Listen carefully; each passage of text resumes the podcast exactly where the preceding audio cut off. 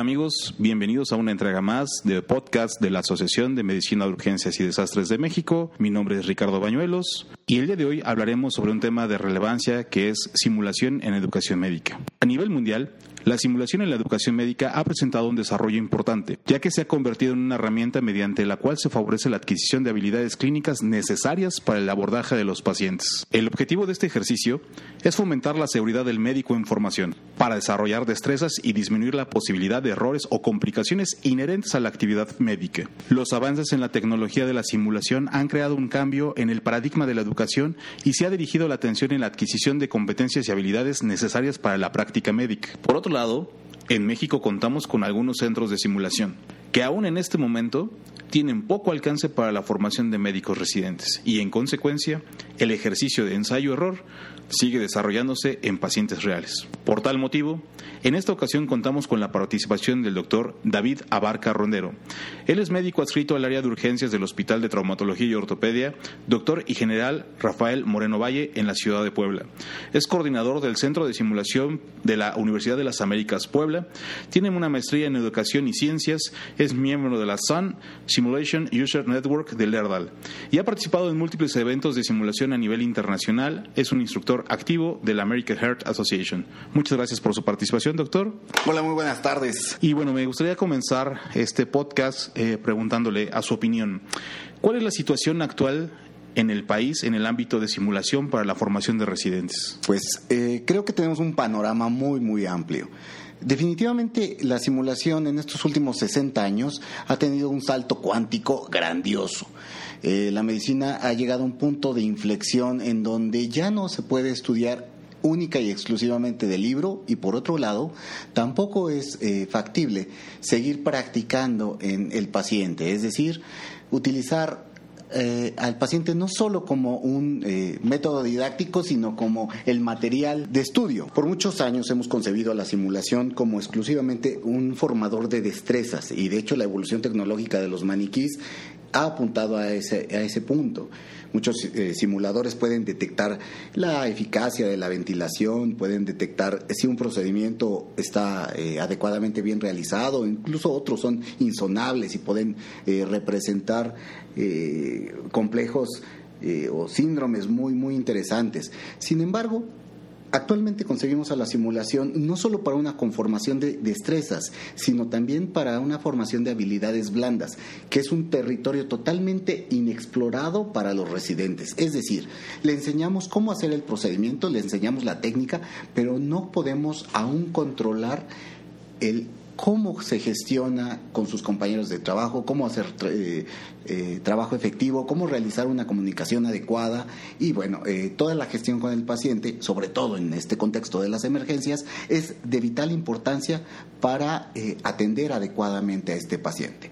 Me parece muy interesante esta, estos puntos que ha tocado, doctor me queda claro que un gran problema que tenemos cuando recién salimos de la residencia es aprender a manejar eh, nuestra sala, a nuestros compañeros, a nuestro equipo, eh, integrarnos, ¿no? que es parte de un desarrollo de habilidades transversales que vamos adquiriendo no en la residencia, sino en el desarrollo de nuestra actividad asistencial diaria.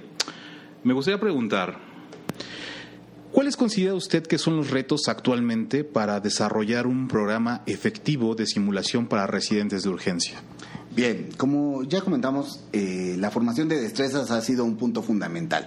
Existen muchos eh, programas de certificación, algunos nacionales e incluso otros internacionales, que manejan un estándar de competencia, qué sé yo, en reanimación, en trauma, en manejo de la vieria, etcétera, que exclusivamente se conforman hacia destrezas procedimentales.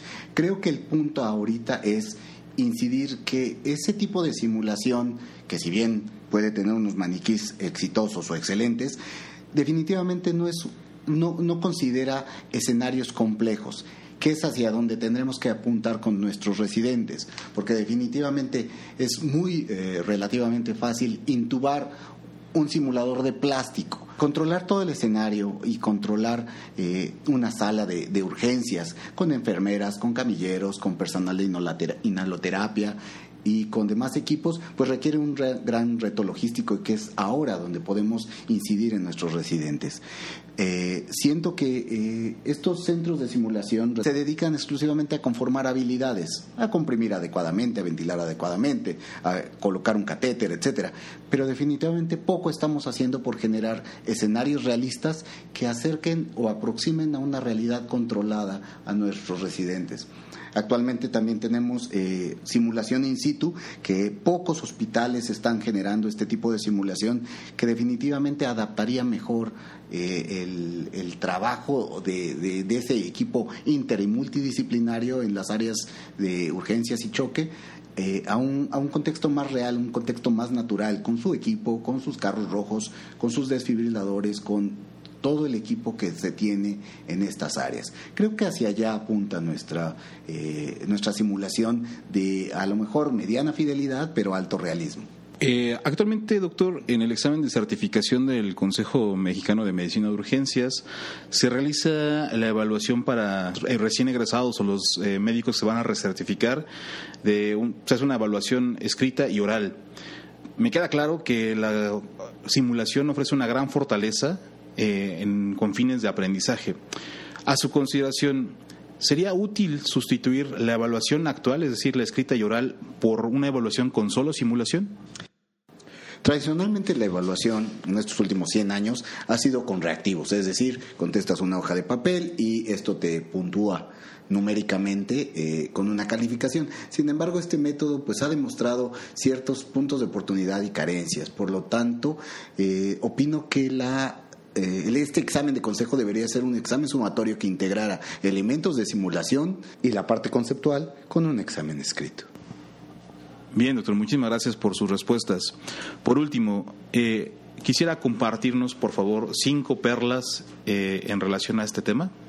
Ok, creo que la primera es la aceptación y la adaptación, es decir, adoptar o, verse inmersos en este proceso complejo de la simulación. Entonces, el primer, el primer proceso sería eh, acercar a, nuestros profesores eh, más experimentados, por no decir que tienen ya muchos años de recorrido, en este proceso de simulación y comenzar a generar aprendizaje. La segunda perla es un muy buen manejo de la tecnología, tener apoyo logístico, crear escenarios adecuados y sobre todo un sustento educativo. Eh, la tercera perla yo pensaría que es formar o colaborar con nuestros residentes a tomarlo de una manera más eh, normal o natural. Es decir, ese proceso de comenzarle a hablar a un plástico, pues definitivamente para muchos no es algo muy sencillo a todos aquellos, eh, de hecho a, mis estudiantes que desde los primeros semestres se habitúan a la simulación, esa transición es mucho más sencilla. Y obviamente la exploración de ideas y de conocimientos es mucho más fácil. Entonces, eh, adoptarlos desde tempranamente en, un proceso activo de simulación, pues es, es, eh, es más natural para el aprendizaje. La cuarta, un debriefing exitoso y no solo para la simulación, sino también para los procesos de atención en el campo. Es decir, explorar esas ideas de nuestros residentes y, que argumenten el por qué lo hicieron. Eh, creo que tenemos mucho que hablar sobre debriefing y de eh, muchos sistemas para eh, mentoring o algunos sistemas de coaching para esta formación de residentes. Creo que es un punto álgido, no solo de simulación, sino para la formación de residentes.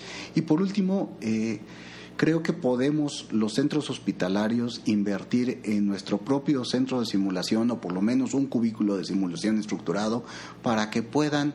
Eh, recrear estos casos complejos o estos casos en donde por algún proceso eh, tuvimos puntos de oportunidad o incluso eh, eventos adversos o eventos centinelas para poderlos recrear y poderles dar una solución y aprender de nuestros errores. Como conclusión, la simulación no solo debe estar enfocada a practicar procedimientos ante un instructor o facilitador. La tendencia actual de la simulación de alta fidelidad es desarrollar diferentes habilidades procedimentales y transversales, mediante escenarios realistas para que nuestros residentes aprendan a controlar la sala de urgencias y sus momentos de crisis. Gracias, doctor David Abarca, por su participación en el podcast Amudem. Sin duda nos ha aportado muchas ideas y nos ha abierto el panorama en cuanto a lo que deberíamos y podríamos hacer para mejorar la formación de nuestros residentes. Agradecemos también su atención y los invitamos a continuar escuchando el podcast de la MUDEM. De la misma manera, quisiera invitarlos al quinto Congreso Internacional de la MUDEM, el cual se llevará a cabo en Puerto Vallarta los días del 15, 16 y 17 de mayo del 2019. Tendremos ponentes nacionales e internacionales de gran relevancia. Costos de inscripción en promoción hasta el 31 de diciembre. Por mi parte es todo. Yo soy Ricardo Bañuelos y les deseo felices fiestas.